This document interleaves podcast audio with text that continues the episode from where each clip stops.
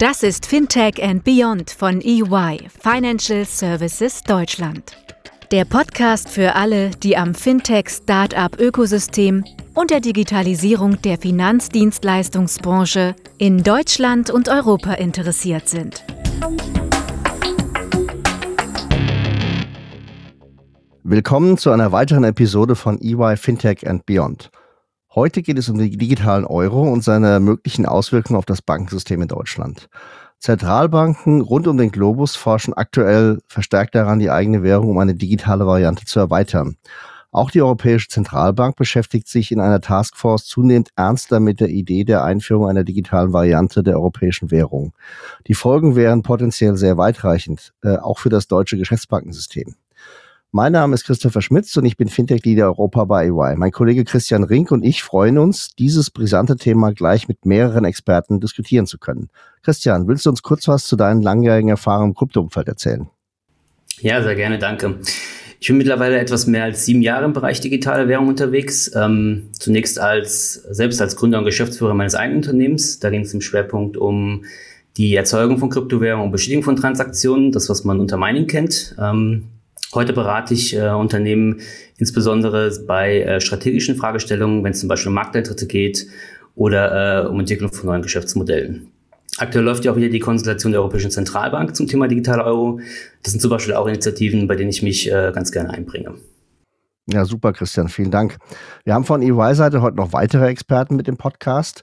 Da haben wir zum einen den Jan Rosam, der bei uns das Thema digitale Assets von der Technologieseite her vorantreibt. Jan, wie bist du mit dem Thema digitale Währung in Berührung gekommen?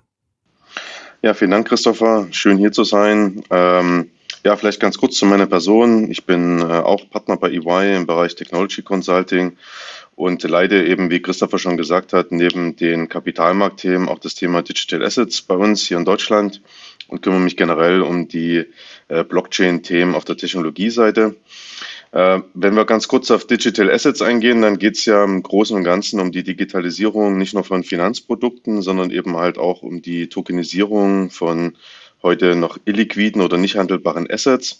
Und wenn man sich diese Umsetzung ähm, der Digital Assets anschaut, dann vollzieht sich das in verschiedenen Evolutionsstufen, wo wir eben aktuell sehen, dass sehr viele Use Cases immer noch äh, sehr großen Teil der, ähm, der Prozesse eben außerhalb der Blockchain oder der DLT-Infrastruktur eben abbilden, ist ja die Vision, dass wir eben zukünftig auch digitale Wertpapiere, digitale Assets eben auch mit digitalem Geld ähm, bezahlen. Insofern ist es eben sehr äh, wichtig für mich oder eben interessant zu sehen, was passiert auf dem Bereich digitale Währungen, also einmal in Form von Stablecoins oder CBDCs. Insofern kommen diese beiden Themen hier sehr schön zusammen. Super, vielen Dank, Jan. Ähm, dann haben wir noch den Johannes Blassel heute dabei. Johannes, äh, du bist ja sozusagen unser Anwalt in dieser Thematik, quasi Anwalt der EY Law, äh, unserer Rechtsberatung und beschäftigt sich auch schon seit vielen Jahren mit den juristischen Auswirkungen von Digitalwährungen. Willst du uns kurz erzählen, in welcher Art und Weise du dich da auseinandergesetzt hast? Ja, Christopher, danke sehr gerne. Vielen Dank. Ich freue mich, dass ich heute auch hier mit dabei sein darf. Also ich berate seit knapp fünf Jahren im äh, Bereich der digitalen Währung, aber auch der digitalen Vermögensprodukte. Da geht es um digitale Wertpapiere, aber auch um digitale dann Währungen, wie so dann hier den Bitcoin zum Beispiel. Äh, und so unterstütze da verschiedene Geschäftsmodelle von unseren Kunden. Ähm, Im Bezug digitale Währungen ähm, sind wir insbesondere bei verschiedensten gesetzgeberischen dann hier so Initiativen dann tätig, ähm, beantworten da verschiedenste Fragenkataloge, beraten aber auch die Kunden, so insbesondere was dann die Stablecoins äh, betrifft. Der Jan hat es eben schon ähm, besprochen und dann hier so aktuell sind wir auch in dem Bereich tätig, ähm, was ähm, mit digitalen Zentralbankwährungen hier zu tun hat. Das ist ja dann aktuell ein sehr spannendes und breit dann diskutiertes, äh, ja, so genau dein Thema, ja. Ja, deswegen haben wir es ja heute auch in unserem Podcast abgebildet. Äh, wir versuchen ja immer äh, brandaktuelle Themen auch mit aufzunehmen. Und ähm, jetzt ist es so, wenn man in den vergangenen Jahren das Thema Cryptocurrency und Digital Assets in Forschung, Wissenschaft und Anwendung diskutiert hat, kam man an einem Namen eigentlich nicht vorbei, der immer wieder auf Konferenzen auch im öffentlichen Diskurs da Meinungsbildung vorangetrieben hat. Deswegen freuen wir uns natürlich sehr, heute einen der führenden Experten auf dem Gebiet digitaler Zentralbankwährungen die den CDBCs, wie wir sie auch nennen, bei uns im Podcast begrüßen zu dürfen. Deswegen willkommen, äh, Professor Dr. Sandner, ähm, Leiter des Blockchain Centers an der Frankfurt School of Finance. Philipp, das Blockchain Center in Frankfurt beschäftigt sich schon lange Zeit mit dem Thema digitales Zentralbankgeld. Möchtest du dich und das Center kurz vorstellen? Gerne, vielen Dank und ich freue mich ebenfalls, wie alle Vorredner auch äh, dabei sein zu dürfen. Ich finde es klasse, äh, dass ihr auf diese Weise Education äh, macht und einfach äh, das Thema Blockchain, digitale Währungen und so weiter noch weiterbracht, weil äh, Education und Ausbildung ist das, was in dem Bereich momentan leider eben noch ein bisschen fehlt. Wir haben vor vier Jahren das Blockchain Center gegründet äh, mit der Ausrichtung auf äh, die Blockchain-Technologie. Ähm, damals waren wir die, die ersten in Deutschland so mit dieser Ausrichtung. Wir sind ehrlich gesagt immer noch eine der wenigen, weil die, weil die Hochschulen in dem Bereich auch noch sich relativ langsam bewegen. Also so eine große Hochschule ist wie Siemens, ja, die sind quasi ähnlich langsam, sage ich mal so. Ähm, und insofern sind wir als kleine Wirtschaftsuniversität in Frankfurt äh, relativ agil, haben deswegen, äh, wie gesagt, das Blockchain Center gegründet und wir beschäftigen uns mit drei wesentlichen Themenblöcken, die sich jetzt auch zunehmend interessanterweise auseinanderentwickeln. Der erste Bereich ist äh, der Bereich Kryptowährungen, insbesondere Bitcoin und Ethereum, hat ja auch dieser Tage äh, sehr viel Zug und sehr viel Dynamik. Dann zweitens den Bereich digitaler Euro. Da ist das äh, Thema Zentralbank emittierte Währungen auf Blockchain-Basis mit drin. Darüber sprechen wir ja heute primär. Und der dritte Bereich äh, sind auch noch äh, Digital Securities, also elektronische Wertpapiere, weil das Thema sich jetzt auch zunehmend ganz interessant entwickelt. Das sind so die drei Hauptdomänen. Und die vierte Domäne ist tatsächlich am Horizont schon klipp und klar erkennbar. Das ist der Bereich Tokenisierung. Dem werden wir auch noch einen Schwerpunkt widmen in Zukunft. Ja, ist, glaube ich, für uns auch nichts äh, sehr spannendes Thema. Wir haben ja in der Startup Academy schon äh, zwei Startups mittlerweile gehabt, die auch Tokenisierung von Assets machen. Super spannendes Thema, ähm, auch für die Zukunft. Aber erstmal vielen Dank, Philipp, dass du dabei bist für heute. Ich freue mich, ich finde das klasse und äh, ich freue mich auch auf die Fragen. Wir haben uns ja äh, ganz gut vorbereitet. Es müsste wirklich ein sehr interessantes Gespräch werden. Philipp, ähm, jetzt wird ja der digitale Euro schon seit einigen Jahren immer wieder mal diskutiert. Ähm, warum glaubst du, rückt die Debatte gerade jetzt wieder in den Fokus? Also da gibt es verschiedene Treiber und verschiedene Ebenen. Die, das ist äh, gut, dass die Frage jetzt gleich am Anfang besprochen wird, weil diese Ebenen muss man immer auseinanderhalten. Es gibt die Ebene der Unternehmen. Ähm, da gibt es Firmen wie Bosch, Daimler, Siemens und andere, äh, Ivonic, BASF, ähm, die arbeiten schon im, an Prototypen in dem Bereich und die wünschen sich letztendlich den Euro auf Blockchain-Basis äh, für zukünftige Geschäftsmodelle und äh, für Prozesseffizienzen, die da so langsam ähm, entstehen. Ähm, da gibt es zahlreiche Möglichkeiten, insbesondere im äh, Bereich Pay-per-Use äh, von Industriegütern. Das ist sehr spannend und äh, deswegen wünscht sich die Industrie den digitalen Euro auf Blockchain-Basis, um letztendlich äh, Geräte, äh, Direkt an den Euro-Zahlungsverkehr äh, anzubinden und um auch den Euro in automatisierte Zahlungsprozesse einbinden zu können. Das wären für die Techniker hier im Raum äh, die Smart Contracts. Ja, der Euro in Smart Contracts, das ist hier die Zielvorstellung. Ähm, da gibt es zahlreiche Gründe hier, warum man sich das wünscht. Äh, ähm, grenzüberschreitende Zahlungen werden effizienter, äh, Prozessabläufe werden wesentlich effizienter, neue Geschäftsmöglichkeiten sind denkbar und insbesondere die Machine Economy, also quasi das sogenannte Internet of Things, wo man Dinge nicht nur ans Internet anschließt, sondern Dinge auch in Zukunft an den Bezahlungsprozesse oder an den Zahlungsverkehr anschließt. Das ist hier äh, äh, das Thema der Stunde, wo sich eben diese Konzerne, gibt aber auch andere, intensiv mit dem Thema beschäftigen. Das ist die Ebene der Unternehmen und auf dieser Ebene äh, sind auch die sind auch die ähm, Commercial Banks, also die normalen Geschäftsbanken aktiv, insbesondere Landesbank Baden-Württemberg, DZ Bank und Commerzbank, die sind hier sicherlich führend in Deutschland. Und dann gibt es aber noch die andere Ebene ganz kurz, äh, die Ebene der Zentralbanken, das ist die Ebene der Bundesbank, der EZB und so weiter. Dort beschäftigt man sich auch mit dem Thema, aber aus anderen Gründen. Äh, dort geht es nicht unbedingt darum, der Industrie eine neue Form des Zahlungsverkehrs bereitzustellen, sondern dort geht es darum, perspektivisch unabhängig zu sein und unabhängig zu bleiben von anderen Zahlungsinfrastrukturen auf der Welt Klammer auf, USA und China, Klammer zu.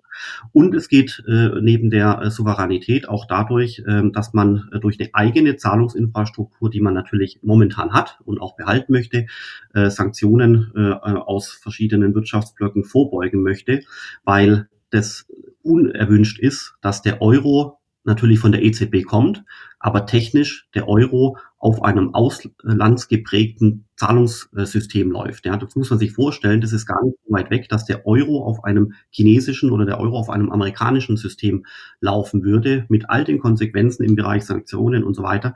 Das möchte man nicht. Und deswegen beschäftigt sich eben auch die Ebene der Politik, ähm, insbesondere hier die Zentralbank und ähnliches, äh, mit dem Thema. Und flankierend gibt es natürlich die ganzen Regulatoren, äh, Finanzministerium, äh, Europäische Kommission und so weiter und so fort, die derzeit wirklich äh, im, fast im Monatstakt äh, neue Vorschläge für Regulierung äh, vorlegen und vorschlagen, damit das Thema auch rechtlich auf solide Beine gestellt werden kann. Ja, das, das Thema ähm, ich meine, Unabhängigkeit auch von internationalen Schemes ist ja durchaus, durchaus eins, was wir auch in, im klassischen Zahlungsverkehr immer wieder finden, EPI in der aktuellen Diskussion. Ähm, insofern ganz klar, dass das eine ganz zentrale Rolle spielt, auch in der politischen Meinungsbildung äh, in Europa. Ähm, jetzt hast du eben schon angesprochen, ähm, Philipp, das Thema juristische oder rechtliche Situation. Können wir natürlich uns direkt an Johannes wenden, ja, aus juristischer Sicht. Warum ist denn aus, dein, in, aus deiner Sicht das Thema digitale, digitale Assets und Währung gerade in Deutschland so präsent? Ja, also da gibt es wie bei vielen Sachen verschiedene Gründe. Äh, vielleicht fange ich mal damit an, äh, dass natürlich aktuell der Gesetzgeber das dann Thema wirklich dann treibt und forciert. Also wenn man sich mal hier anguckt, wir hatten so dann im letzten Jahr dann die Blockchain, ja, die Blockchain, dann ja, diese Strategie von der Bundesregierung, wenn man das mal so nennen will, oder es wurde auch so benannt. Dann hatten wir zu Jahresbeginn das Krypto-Verwahrgeschäft hier in Deutschland, was dann eingeführt wurde. Jetzt vor zwei Monaten hatten wir so den Referenten, hier so Entwurf bezüglich dann digitalen dann Schuldverschreibungen der hier also auch nochmal am Kapitalmarkt äh, für großes, dann ja, sollte für oder eine breite dann Wahrnehmung am Kapitalmarkt hier so erzeugt hat. Und äh, dann hatten wir, ich glaube, eine Woche später so dann hier die Mika. Das ist eine Regulierung, äh, die auf dann hier so europäischer, die dann hier Ebene kommen soll, und ähm, die diese dann Kryptowerte dann diese reguliert. Das ist einmal, sage ich mal, auf jeden Fall ein Treiber für diese dann hier Thematik, der eben ähm, die ganzen Themen sehr in den Fokus rückt. Ähm, dann sehen wir zunehmend ja so auch im Markt ähm, ja viele, es sind hauptsächlich noch kleinere dann hier so Anbieter, die eben sagen, naja gut, wir begeben jetzt mal digitale Wertpapiere, so wie das dann aktuell möglich dann ist, ja, ähm, es gibt hier verschiedene größere Player hier am Markt, die sich zumindestens äh, für die, die Themen dann hier so interessieren und ähm, die eben dann ja auch treiben. Und die Kombination, glaube ich, zwischen ähm, ja, ähm, einer gesteigerten Wahrnehmung beim Gesetzgeber und daraus resultierenden Gesetzes hier dann Vorschlägen oder beim Kryptoverwahrgeschäft wurde das Gesetz äh, ja schon in Kraft gesetzt und das in Kombination mit der steigenden dann diese Entwicklung, äh, die wir so dann hier im Markt sehen, das ist ja natürlich ein starker Treiber. Ja, ich, ich glaube, wir können das sehr gut nachvollziehen, gerade diese gesteigerte Nachfrage, auch in, insbesondere, glaube ich, mit dem Kryptoverwahrgesetz ist da so ein bisschen ein, ein Sog in Deutschland entstanden. Äh, man hat ja schon so ein bisschen zwischendurch vermutet, dass jetzt äh, Deutschland zum Crypto Valley wird, äh, in Europa zumindest. Ähm, äh, insofern vielleicht auch eine ganz spannende Entwicklung. Wie wir, wir haben einige Projekte parallel am Laufen, wo wir tatsächlich auch Dienstleistern den Einstieg in den deutschen Markt ermöglichen durch Lizenzbeantragung. Insofern sehen wir da eindeutig eine Nachfrage. Gut, vielleicht schauen wir nochmal auf die Technologieseite. Ähm, Jan, Du als Experte, wo liegt denn aus deiner Sicht die ähm, Herausforderung insbesondere in der technischen Umsetzung von digitalen Währungen? Genau, also grundsätzlich, äh, Philipp hat es ja eben schon eingeleitet, äh, muss man eben die zwei Gruppen von digitalen Währungen auseinanderhalten. Also man hat einerseits eben das digitale Zentralbankgeld und auf der anderen Seite hat man eben private digitale Währung. So, und äh, diese beiden Gruppen unterscheiden äh, äh, verfolgen ja unterschiedliche Use Cases. So, auf der einen Seite geht es halt darum, dass ich eben digital Chiralgeld abwickel, was durch Zentralbanken abgesichert ist. Und auf der anderen Seite geht es ja darum, Zahlungsmittel zu schaffen, welche entkoppelt sind von Zentralbanken wo wir ja eben durchaus, das können wir gerne noch, dann nochmal diskutieren, ja, ja auch nicht unbedingt heute schon die politische Akzeptanz haben. Ich sage einfach nur Stichwort Libra. Nichtsdestotrotz ist das ja auch ein Kern und der Philipp hat es schon gesagt, dass eben gerade auch Industrieunternehmen äh, daran interessiert sind, eben um eben zum Beispiel Pay-per-Use-Use-Cases umzusetzen. So bei der Zentralbankgeld, und das zeigt sich auch in der EZB-Konsultation, ist grundsätzlich noch nicht hundertprozentig klar, wie die Technologie aussieht. Also die EZB hat das erstmal offen gelassen. Ähm, nichtsdestotrotz tendiert natürlich der Markt dazu, eben auch DLT, also Distributed Ledger Technologien zu nutzen. Und das sehen wir ja auch, wenn wir halt mal nach China schauen oder eben nach Frankreich oder Schweden oder auch in andere Länder, die eben an digitalen äh, Zentralbankwährungen arbeiten und eben dort entweder in sag mal, Sandbox-Umgebungen oder eben sogar schon in Produktionen sind. Also grundsätzlich ist eben halt äh, der nächste Schritt, wenn wir eben halt auch davon reden, dass wir eben digitale Assets mit äh, digitalem Geld zukünftig bezahlen wollen, äh, bietet sich natürlich an oder eine der größten Fragen ist halt, welche Technologie nutzt man? Ja, weil äh, wenn wir heute eben äh, über äh, DLT-Infrastruktur reden, äh, unterscheiden wir zwei Blöcke, nämlich einmal reden wir über öffentliche Blockchain-Infrastruktur oder reden wir eben über private Blockchain-Infrastruktur. Und gerade wenn wir über den Zahlungsverkehr reden, äh, dann sind wir in gewissen Gebieten sehr oft in äh, heute schon in privaten Netzwerken unterwegs, also einfach mal Swift, Target to Securities sind ja auch Netzwerke, die eben halt nicht für jeden zugänglich sind, sondern nur für gewisse Gruppen. Insofern ist das eine der Kerndiskussionen Diskussion, die zu führen ist, wie, äh, auf welchen äh, Blockchain-Infrastrukturen werden zukünftig einmal die Zentralbank Geld begeben und auf der anderen Seite eben halt auch die privaten äh, Währungen, die eben hier als äh, Zahlungsmittel entstehen. So, wenn man sich dann mal überlegt, okay, aber wie funktioniert das dann technologisch? Das heißt, ich will jetzt eben bezahlen, dann ist ja ein der Kernpunkte im Bereich ähm, digitaler Währung, aber auch Digital Assets, dass ich eben eine Verwahrlösung brauche. Das heißt, ich brauche sozusagen ein, ein Konto, wir nennen das eben Wallet, wo eben Privatkunden, institutionelle Kunden, aber eben auch alle Geschäftskunden eben in diesem Konto ihre digitalen Assets, Wertpapiere und Gelder halten können. Und das bedingt eben, dass diese Konten irgendwo geführt werden und vor allem eben die die privaten Schlüssel, die eben für die kryptografische Abbildung auf einer Blockchain eben notwendig sind, eben sicher verwahrt werden. So, und da ist eben halt gerade der Punkt, der Christopher hat es schon anmoderiert, ähm, wo eben nicht klar ist, wer hat eigentlich zukünftig äh, dieses Geschäftsfeld in der Hand. Sind das Geschäftsbanken? Ist das die Zentralbank? Sind das Infrastrukturprovider? Insofern wird es zukünftig auch unterschiedliche Institute geben, die sich hier unterschiedlich in, dieser, äh, in diesem Kontext ähm, äh, positionieren werden. So, aber der Punkt ist halt, und äh, darauf äh, komme ich auch immer wieder zurück, und Philipp hat es auch äh, schon anmoderiert, man muss halt die Vision im Auge behalten. Ja, manchmal sind wir sehr stark in unseren lokalen Gegebenheiten unterwegs und versuchen eigentlich nur das, was wir heute äh, äh, sag mal, regional geschaffen haben, jetzt irgendwie in der Blockchain zu repräsentieren. Aber eigentlich ist die Vision ja viel größer, eben genau darin, dass ich eben grenzüberschreitend, länderüberschreitend eben Güter und Assets digital, real-time bezahlen kann um eben halt auch diese Pay-per-Use-Cases eben umzusetzen. Und ich glaube, das ist wichtig, dass in, in dem auch politischen äh, Diskurs das nicht äh, ähm, verloren geht, diese Vision, weil sonst schaffen wir halt nur ein sehr enges, ähm, äh, ja, eine sehr enge Infrastruktur, die eben sich nicht für alle Use Cases nutzen lässt. Jan, jetzt, ähm, wenn man über die technische Implementierung spricht, gibt es ja so den Elephant in the Room ne? äh, bei Blockchain. Das ist immer das Thema Skalierbarkeit ähm, was in den letzten Jahren immer wieder zu großen Fragen geführt hat. Wir, wir, reden ja, wenn wir über den, über die Nutzung von digitalen Euro auch für Zahlungsverkehr beispielsweise oder Wertpapierabwicklung reden, reden wir über riesige Volumina in den Märkten. Ähm, wie sieht das denn aus deiner Sicht mit der Skalierbarkeit aus?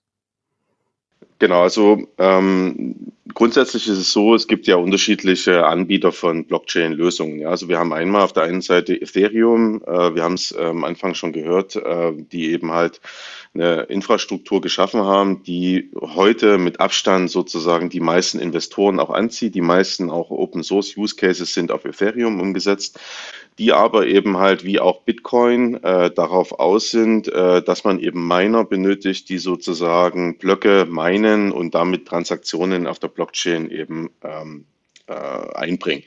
So, das ist natürlich eine Infrastruktur, ähm, die sicher äh, für Zahlungsverkehr oder für Realtime-Applikationen schwierig ist, äh, aktuell umzusetzen. Wir sehen jetzt eine zweite Evolutionsstufe mit, was wir Ethereum 2.0 nennen, wo man eben andere Wege geht, um eben hier andere äh, Konsensusalgorithmen auch umzusetzen. Das ist sicher der Weg nach vorne. Äh, und wir haben darüber hinaus eben andere Blockchain-Technologien, ob das jetzt Corda ist von R3 oder Hyperledger, wo es eben die Möglichkeit gibt, tatsächlich ähm, zeitkritische Realtime-Applikationen auch auf einer Blockchain-Infrastruktur umzusetzen. Und ich denke, ähm, ähm, ich bin schon der Meinung, dass es mittlerweile ähm, Infrastrukturen gibt, wo man sowas umsetzen kann. Wir müssen natürlich immer noch besser werden und es ist ja noch immer noch ein sehr hoher Grad an Innovationsgeschwindigkeit auf diesen, auf diesen Technologien. Aber ich denke schon, dass wir die Mittel haben, äh, um diese Use Cases auch zu implementieren. Vielen Dank. Ähm, Philipp, du hattest es ja eben kurz schon angesprochen, ähm, was sich die EZB von der Einführung eines digitalen Euro verspricht. Ähm, wie sieht es aus deiner Sicht aus bei den Tech-Giganten? Ähm, steht uns da auch unmittelbar was bevor? Also mein, das ist momentan sehr schwierig, weil man äh, es ist ganz schwierig abzutrennen, äh, was welche Ideen existieren auf PowerPoint-Basis äh, und welche, welche Ideen sind denn tatsächlich schon umgesetzt äh, worden. Und da muss man auch schon sagen, dass die EZB ehrlich gesagt keine gute Figur macht. Ähm, der Hintergrund ist der, dass die EZB das Thema prüft und darüber schreibt und Working Papers macht und sicherlich den einen oder anderen Prototypen hat, äh, aber auf der anderen Seite eben noch äh, vor der Entscheidung ist, das tatsächlich umsetzen zu wollen. Ja, das soll nächstes Jahr passieren. Es gab jetzt einen Report on the Digital Euro. Das ist eben ein Report. Das ist keine Strategie, das ist keine Entscheidung, das ist äh, nichts weiter, so ist halt ein Report, halt ein Dokument, fertig. Und warum sage ich das so? Äh, weil äh, die Chinesen eben hier sechs bis acht Jahre weiter sind. Ja, die, die chinesische Zentralbank hat ihr DCEP-System äh, schon fertig entwickelt. Das muss man sich jetzt ganz bildlich vorstellen, als ob die Chinesen das schon fertig programmiert haben und die EZB ist momentan dabei zu überlegen, ob sie es gut findet oder nicht. Also es ist noch vor der Programmierung, um das mal ganz plastisch rauszuarbeiten. Und äh, das ist was, das missfällt mir momentan ehrlich ein bisschen. Und äh, wenn man den Report von der EZB sich anschaut, dann sieht man hier schon, dass Dinge wie zum Beispiel die Programmierbarkeit von Währungen, die Unterstützung der Digitalisierung der Industrie und so weiter, die werden zwar genannt, aber werden einfach mal so irgendwo in den Text gestreut. Es ist nicht irgendwo strategisch erkennbar, dass man hier auch äh, die, äh, die Wirtschaft äh, unterstützen äh, möchte. Man kann natürlich sagen, das ist nicht das Mandat von der EZB einverstanden, aber ähm, ich bin trotzdem äh, bereit, es äh, zu kritisieren. Ähm, deswegen ist das so ein bisschen enttäuschend, weil die Chinesen eben, wie gesagt, sechs bis acht Jahre weiter sind. Die testen ihr System gerade an äh, bis zu 40 Millionen äh, Menschen, die an das System angeschlossen sind, um Testtransaktionen zu machen.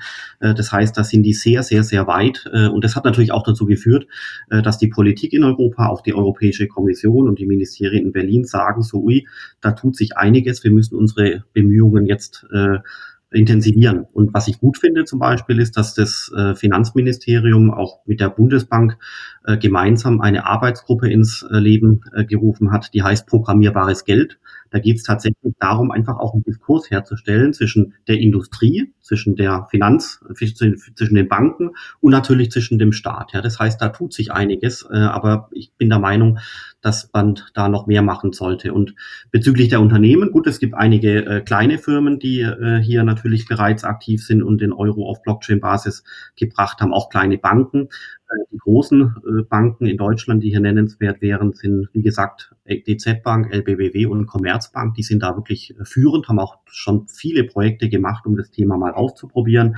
Und die werden uns nächstes Jahr schon 2021 mit einer Lösung bescheren für den digitalen Euro, aber jetzt nicht auf der Blockchain, sondern an der Blockchain. Und klar zu sagen. Das heißt, ich kann den Euro in Smart Contracts verwenden, aber äh, lasse den Euro trotzdem in seinem alten Zahlungsverkehrssystem, synchronisiere aber die Blockchain-Netzwerke mit den existierenden Bankkonten. Ja, das ist so eine Art Brückenlösung, aber die reicht vollkommen aus für das, was die Industrie momentan äh, fordert. Und deswegen finde ich, finde ich das wirklich gut, äh, dass hier die Geschäftsbanken in Deutschland äh, schon so weit sind, dass sie nächstes Jahr eine für die Industrie taugliche Lösung in den Markt einführen kann. Ja. Äh, gibt tolle Beispiele, wo äh, Traktoren an die Blockchain angeschlossen wurden, Maschinen und so weiter und so fort. Und was passiert äh, außerhalb von Deutschland? Gut, es gibt in Spanien noch ein, zwei Banken, die sich dem Thema intensiv nähern. Die französische Zentralbank ist äh, sehr aktiv. Ähm, gibt auch noch andere Zentralbanken, die aktiv sind, ganz klar. Ähm, und äh, ansonsten so die internationalen äh, Tech-Konzerne, da sieht man eigentlich wenig, äh, bis auf Facebook, ehrlich gesagt.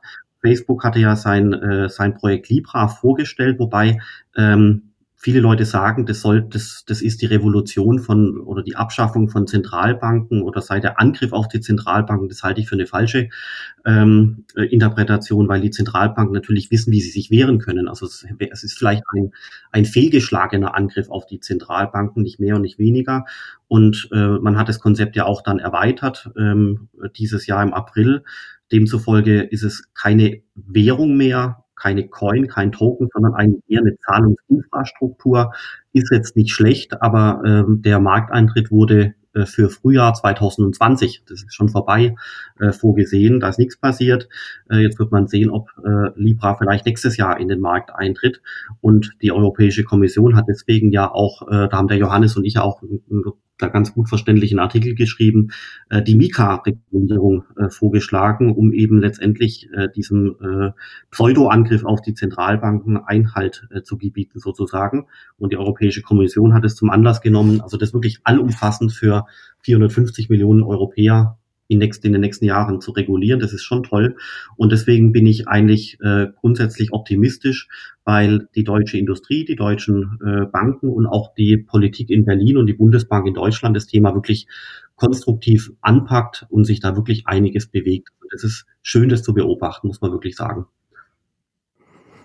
Ja, das ist äh, wirklich spannend und ich glaube, äh, die Publikation, die, an der du, glaube ich, auch mitgearbeitet hast im Fintech-Rat, die, die stellt das Thema auch gerade Programmierung ja doch sehr, sehr ähm, klar dar, um auch mal zu sagen, wie genau ist denn das zukünftige Szenario der Einsetzbarkeit von, von Euro, äh, der digital programmierbar ist. Es gibt ja jetzt mehrere Varianten, wie der digitale Euro umgesetzt werden könnte. Angefangen von der Retail-Variante, ähm, wo die EZB direkt auch äh, Währung ausgibt und an den äh, letztlich an den Consumer und an die Unternehmen ausgibt, über eine Variante mit Geschäftsbanken als ja, wahrscheinlich kann man sagen Mittelsmann, Intermediär, bis zu der eher eingeschränkten Form, in der der digitale Euro nur als Vehikel im Interbankenmarkt genutzt wird. Welche Variante von diesen Varianten hältst du für die wahrscheinlichste, Philipp? Und äh, ist das quasi eher eine Zeitfrage oder ist das ein Stufenplan oder wie muss man sich das vorstellen? Ja, also ähm, das ist äh, eine sehr spannende Frage, weil die so ein bisschen darauf zielt, was passiert jetzt eigentlich äh, in den nächsten Jahren. Und ich habe mich da mit anderen äh, Leuten äh, da wirklich intensiv Gedanken gemacht seit äh, seit 1,5 Jahren. Und wir glauben momentan, ähm, dass äh, das Folgendes passieren wird. Wir glauben erstens, äh, dass nächstes Jahr 2021 diese sogenannte Brückenlösung äh, eingeführt wird in den Markt für Unternehmen äh, von den vorher genannten drei Banken dann müsste auch entweder nächstes Jahr oder 2022 äh, quasi passieren, dass ein sogenannter E-Money-Token äh, eingeführt wird in den Markt für die äh, breite Akzeptanz. Das ist quasi der Euro als äh, Stablecoin auf einer Blockchain, aber eben mit einer E-Geld-Lizenz. Ähm, da gibt's schon erste äh, Projekte in dem Bereich, die funktionieren auch, aber das, das ist noch kein großes, breit angelegtes Produkt. Das würde wahrscheinlich 2022 äh, kommen können. Das wäre der äh, EMT-Token gemäß der Mika-Regulierung. Dann würden wir glauben, dass 2023 sich eine Zentralbank bereit erklärt, äh, E-Geld oder gemäß einer E-Geld-ähnlichen Lizenz quasi Euro zu emittieren, das dann quasi gemeinsam mit Geschäftsbanken in den Markt verteilt wird. Also quasi, das wäre so eine Public-Private Partnership zwischen einer Zentralbank oder zumindest erlaubt von einer Zentralbank und x äh, Geschäftsbanken. Das wäre äh, dann im, der Fachterminus wäre eine S-CBDC, also eine synthetische Zentralbankwährung oder US-CBDC genannt. Äh, 2023 wäre hier eine Schätzung. Und, und die EZB äh, würde dann äh, ihre Version des äh, digitalen Euros möglicherweise bereitstellen. Ich schätze ab 2028 oder später. Also das ist schon noch eine ganze Weile hin. Das heißt, äh, überall, wo hier der Privatsektor aktiv werden kann, äh, geht's schneller. Äh, wie vorher schon gesagt, das geht dann in den nächsten Jahren äh, relativ schnell los. Und wozu braucht man das eigentlich, muss man sich immer fragen. Also das, das auf der einen Seite habe ich hier ähm, Geschäftsmodelle im Bereich Economy of Things oder eben Machine Economy, wo ich wirklich Sensoren, Dinge, Autos, Gabelstapler, Trucks, Traktoren, alles an die Blockchain anschließen äh, möchte. Das sind Pay-per-Use-Geschäftsmodelle. Ähm, weiterhin sind spannend so Plattformgeschäftsmodelle, wo in einer Plattform alle Player bekannt sind und die zahlen Geld ein, verschieben dann ihr Geld auf der Plattform hin und her. Das sind zum Beispiel so Crowdfunding, Crowdsourcing äh, und ähnliches. Ähm, und äh, dann gibt's noch die ganzen kapitalmarktrelevanten Use Cases, wo es darum geht, zum Beispiel Wertpapiere effizient handeln zu können, indem man dieses Thema äh, DVP, also Delivery versus Payment, äh, abbildet, indem sowohl das, das Wertpapier als auch der Euro auf ein und derselben DLT-Plattform landen. Ja, dann brauche ich quasi kein Clearinghouse mehr, weil das dann der Smart Contract Technologie basiert macht. Das sind aus meiner Seite, aus meiner Sicht eigentlich die relevantesten Use Cases. Und dann gibt's noch die Use Cases im Bereich Financial Inclusion, also quasi so Richtung Cross-Border Payment oder Remittances, also quasi grenzüberschreitender Zahlungsverkehr in Nicht-Euro-Länder, äh, wo es auch noch äh, sehr viel Potenzial gibt. Ja. Und je nachdem, welchen Use Case man vor sich hat, ist eben dann eine der vorher vier genannten Lösungen einschlägig äh, oder teilweise auch nicht. Also das muss dann so zusammengesetzt werden wie so ein Puzzle. Ja, das ist äh, durchaus komplex. Ne? Also auch vom, vom Zeithorizont, den du jetzt genannt hast, 2028, sagen wir noch acht Jahre. Äh, ähm, insofern haben wir da noch, hätten wir noch einiges ähm, an, an Zeit zu covern. Vielleicht nochmal für, für die Hörer, was sind denn reale Vorteile eines digitalen Euros für mich als Consumer beispielsweise? Ich meine, heute laufen ja digital äh, die Bezahlvorgänge auch schon digital ab. Ja, wir haben äh, letztlich Währung ist ja in der Form äh, nur als Bargeld wirklich physisch existent. Wo ist dann da aus deiner Sicht der richtige Vorteil? Also für den Privatnutzer, also wie jetzt uns als Menschen, sehe ich ehrlich gesagt keinen Vorteil. Das, deswegen ist das Thema auch wirklich schwierig zu durchsteigen, weil man als Privatmensch sich immer fragt, was würde denn, wie würde sich denn mein Leben äh, ändern? Und ehrlich gesagt wird sich mein Leben überhaupt nicht ändern, weil wir bezahlen heute äh, oftmals schon mit Kreditkarte oder mit Apple Pay oder Google Pay. Das würde sich durch den digitalen Euro überhaupt gar nicht ändern. Warum? Weil der digitale Euro hinten im Maschinenraum verbaut ist, äh, analog wie eine Datenbank. Und vorne dran haben wir aber unsere Online-Banking-App oder eben das äh, iPhone als Zahlungsmechanismus. Deswegen sehe ich da aus Anwenderperspektive keinen, äh, keinen Effekt, mit einer Ausnahme äh, unsere Daten äh, würden in, im Sinne eines digitalen Euros eben nicht äh, Richtung US-Konzerne abfließen, weil jedes Mal, wenn wir mit Apple Pay bezahlen, äh, wissen wir ja auch, dass äh, hier amerikanische Konzerne agieren, Apple, Google und natürlich die Kreditkartenfirmen.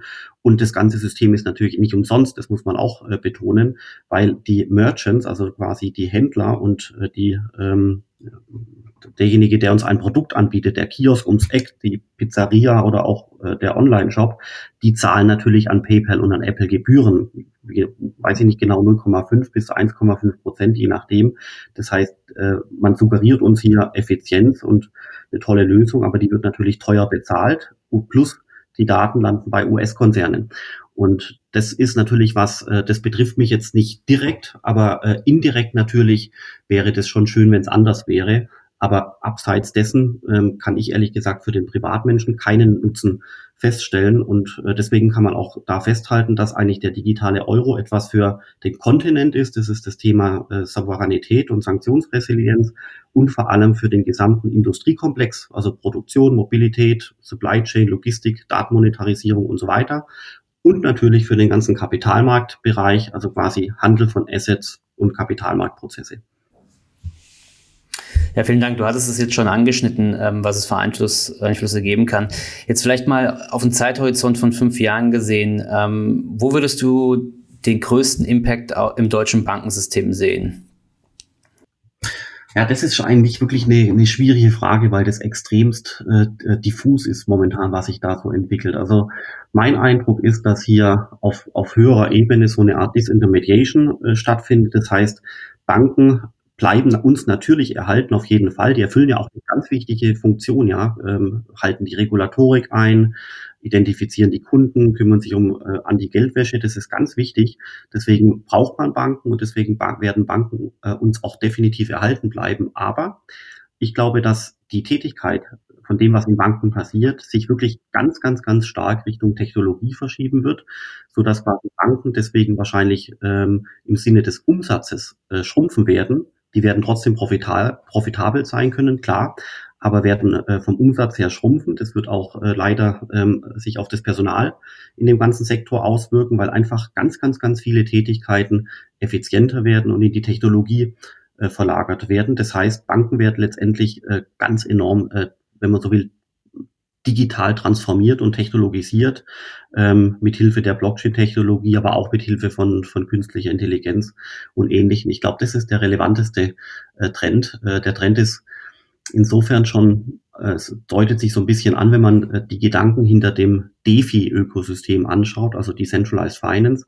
Da geht es ja darum, dass eigentlich alle Funktionen des Kapitalmarkts äh, durch Technik nachgebildet werden, äh, ohne dass ich eben äh, Intermediäre, Banken, Gateways, Settlement Agents und ähnliches äh, brauche. Also das ist die Disintermetation in Perfektion, aber ist natürlich Stand heute nur ein kleines Mini-Konstrukt, was aber gedanklich unheimlich spannend ist. Ja, das hört sich ja doch irgendwie nach massiven Veränderungen ab, ja, an in unserer, in unserer heutigen Kontoführungs-, Zahlungsverkehrs- und Wertpapierabwicklungslandschaft, die natürlich äh, höhere Effizienz bedeuten. Und ähm, ich glaube, diese Themen sind ja auch in dem Papier vom Fintech-Rat sehr, sehr gut ausgeführt, mit Beispielen hinterlegt. Also kann ich nur jedem empfehlen, das mal zu lesen. Ähm, das hilft wirklich auch beim, beim näheren Verständnis der, der, der Use Cases, die dahinter liegen. Jetzt war schon die Frage, Philipp, ähm, was sollten denn Banken und andere Finanzdienstleister und es gibt ja nicht nur Banken, es gibt ja auch Versicherungen oder Asset Manager, ähm, deiner Meinung nach tun, um sich auf diese Szenarien vorzubereiten. Das ist ja doch ein sehr, sehr ähm, großer Impact, der sich dann auf die heutigen Landschaften ähm, im Zahlungsverkehr ähm, beispielsweise niederschlägt. Ja, ist auch eine gute Frage. Also was sollten Banken tun? Also ich glaube, das Wichtigste ist, dass man sich mit diesen neuen Technologien beschäftigt, äh, dass man denen offen gegenübersteht und dass man sich wirklich inhaltlich ausbildet, was diese ganzen Themen äh, anbetrifft. Ähm, die Themen sind da, die gehen auch nicht wieder weg. Das heißt, man muss sich früher oder später sowieso damit beschäftigen und dann ehrlich gesagt besser früher als später. Das betrifft im Übrigen auch der Bitcoin. Der Bitcoin ist technisch so konstruiert, dass er von niemandem mehr abgeschaltet werden kann und der Bitcoin bleibt uns sicherlich auch, auch auf Jahr, Jahre, vielleicht sogar Jahrzehnte erhalten. Das heißt, man muss sich mit dem Thema beschäftigen und darf hier nicht abwinken, äh, wie so oft geschehen. Äh, das gleiche gilt bei der Blockchain-Technologie auch.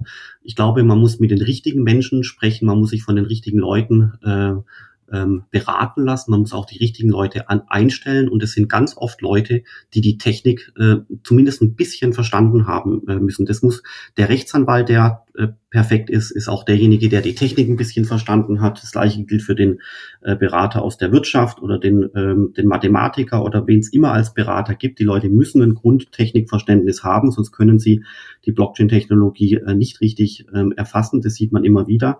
Und da fragt man sich zum Beispiel auch, wo die, wo die Strategieberater, äh, die, es gibt ja so die drei, vier, fünf großen Strategieberatungsfirmen, die tauchen in dieser ganzen Diskussion immer nie auf, obwohl das hochgradig strategisch relevant ist. Ja, das heißt, da muss man sich fragen, ob das vielleicht die richtigen oder die falschen äh, Berater sind. Ja, man muss mit den richtigen äh, Leuten hier sprechen, man muss sich von den richtigen Leuten ausbilden lassen, man muss aber auch seine eigene Mannschaft selber fit machen für äh, Themen dieser Art. Das heißt, man muss ähm, hier wirklich aktiv sein, um das, das Thema zu verstehen. Und bei, bei der Commerzbank und bei der Landesbank Baden-Württemberg zum Beispiel hat sich gezeigt, dass es unheimlich hilfreich ist, eigene ähm, Departments äh, zu schaffen, äh, die hier aktiv sind, um das Thema Blockchain in all seinen Facetten äh, zu erschließen. Das halte ich als, äh, als wichtig, weil heute gibt es sehr wohl sehr viele Chancen und auch ähm, Geschäftsmodelle, die hier angedacht werden können.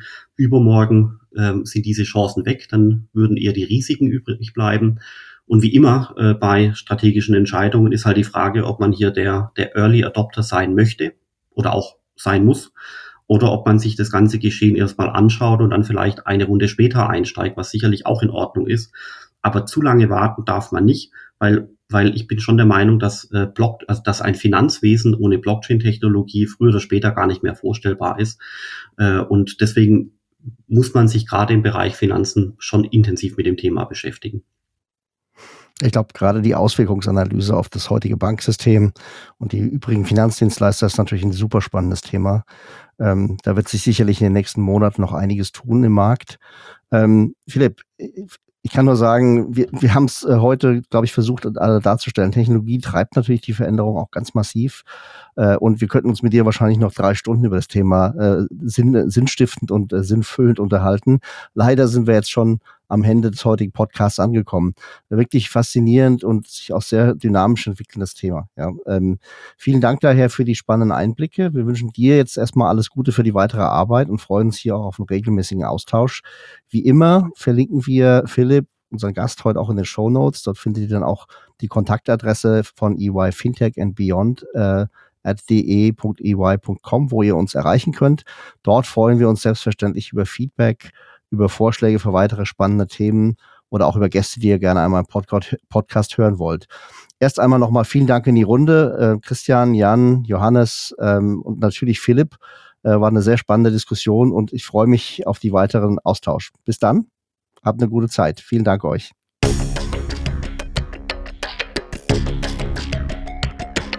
Das war Fintech and Beyond von EY Financial Services Deutschland.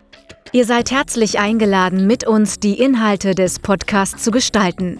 Meldet euch einfach unter der E-Mail-Adresse eyfintechandbeyond.de.ey.com mit Feedback, Vorschlägen oder sonstigen Anregungen.